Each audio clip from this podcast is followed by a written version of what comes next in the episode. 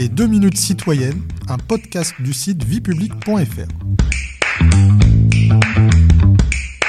Bonjour à tous, je suis Delphine, rédactrice pour le site viepublic.fr et je vais vous expliquer les différentes étapes du vote d'une loi.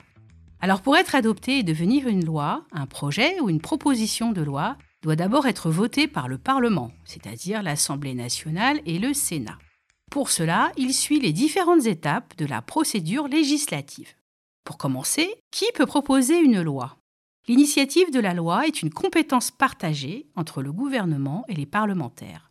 Un texte préparé par le gouvernement est un projet de loi, tandis qu'un texte préparé par les parlementaires, députés et sénateurs, est appelé proposition de loi. Comment est examiné le texte? L'adoption de la loi par le Parlement suit une procédure appelée la navette parlementaire. Chaque texte doit être examiné successivement par l'Assemblée nationale et par le Sénat selon un processus de va-et-vient entre les deux assemblées. Cet examen, on parle de lecture, comprend un passage en commission permanente, puis en séance publique, dans l'hémicycle, l'enceinte où siègent les parlementaires, et enfin un vote. Pour être adopté, un texte doit être voté par les deux assemblées dans une version identique.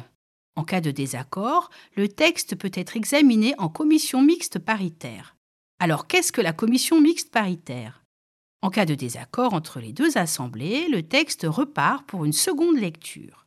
Le gouvernement peut aussi décider de réunir une commission mixte paritaire composée de sept députés et sept sénateurs chargés de trouver un compromis.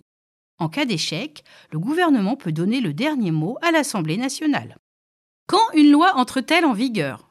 Une fois adopté par le Parlement, le texte est promulgué par le président de la République dans les 15 jours. Pendant ce délai, le président peut demander un nouvel examen du texte et le Conseil constitutionnel peut être saisi pour vérifier sa conformité à la Constitution. La loi promulguée entre en vigueur après sa publication au journal officiel et des décrets d'application permettent sa mise en œuvre.